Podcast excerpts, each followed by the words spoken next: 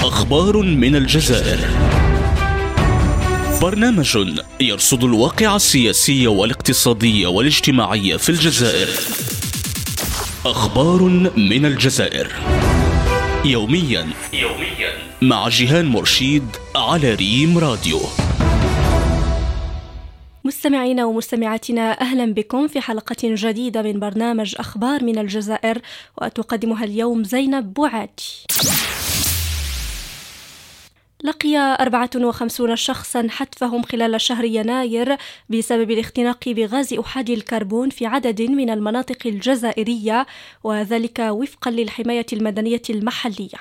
ونقلت وسائل الإعلام المحلية عن مصدر بالوقاية المدنية تأكيد تسجيل ارتفاع في عدد الوفيات بهذا الغاز مقارنة بنفس الفترة من السنة الماضية التي خلف فيها هذا الغاز 33 حالة وفاة وأضاف المصدر أن مصالح الوقاية المدنية تمكنت خلال نفس الفترة من إنقاذ 714 شخصا من موت محقق بسبب انبعاثات هذا الغاز.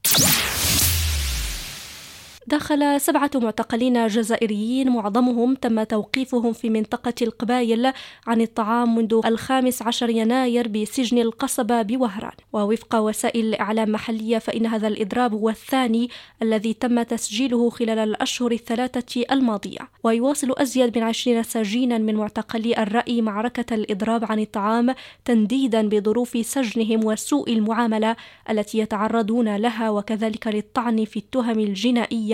الموجهة لهم بموجب المادة 87 مكرر من قانون العقوبات بحسب ما أفادت به اللجنة الوطنية للإفراج عن معتقلي الرأي. وجهت وسيلة الإعلام الإسبانية كرونيكا جلوبال أصابع الاتهام إلى تدخل جزائري في الشؤون الداخلية للمؤسسة الأوروبية مشيرة إلى أن النظام الجزائري يستغل ما يسمى بمجموعة الصحراء لمخططاته للتدخل لا سيما داخل البرلمان الأوروبي. وقال موقع كرونيكا جلوبال على الورق تشكل المجموعات المشتركة مكانا للتبادل غير الرسمي لوجهة النظر حول قضايا محددة ولتعزيز الاتصالات بين أعضاء البرلمان الأوروبي والمجتمع المدني ومع ذلك هناك حالة نموذجية توضح كيف يتم اختيارها من قبل مصالح بلد ثالث على غرار الجزائر التي تحيك مخططاتها للتدخل في المؤسسة الأوروبية من خلال المجموعة المشتركة حول الصحراء التي تعد الوحيدة بشأن منطقة جغرافية معينة. أخبار من الجزائر برنامج يرصد الواقع السياسي والاقتصادي والاجتماعي في الجزائر. أخبار من الجزائر يوميا يوميا مع جيهان مرشيد على ريم راديو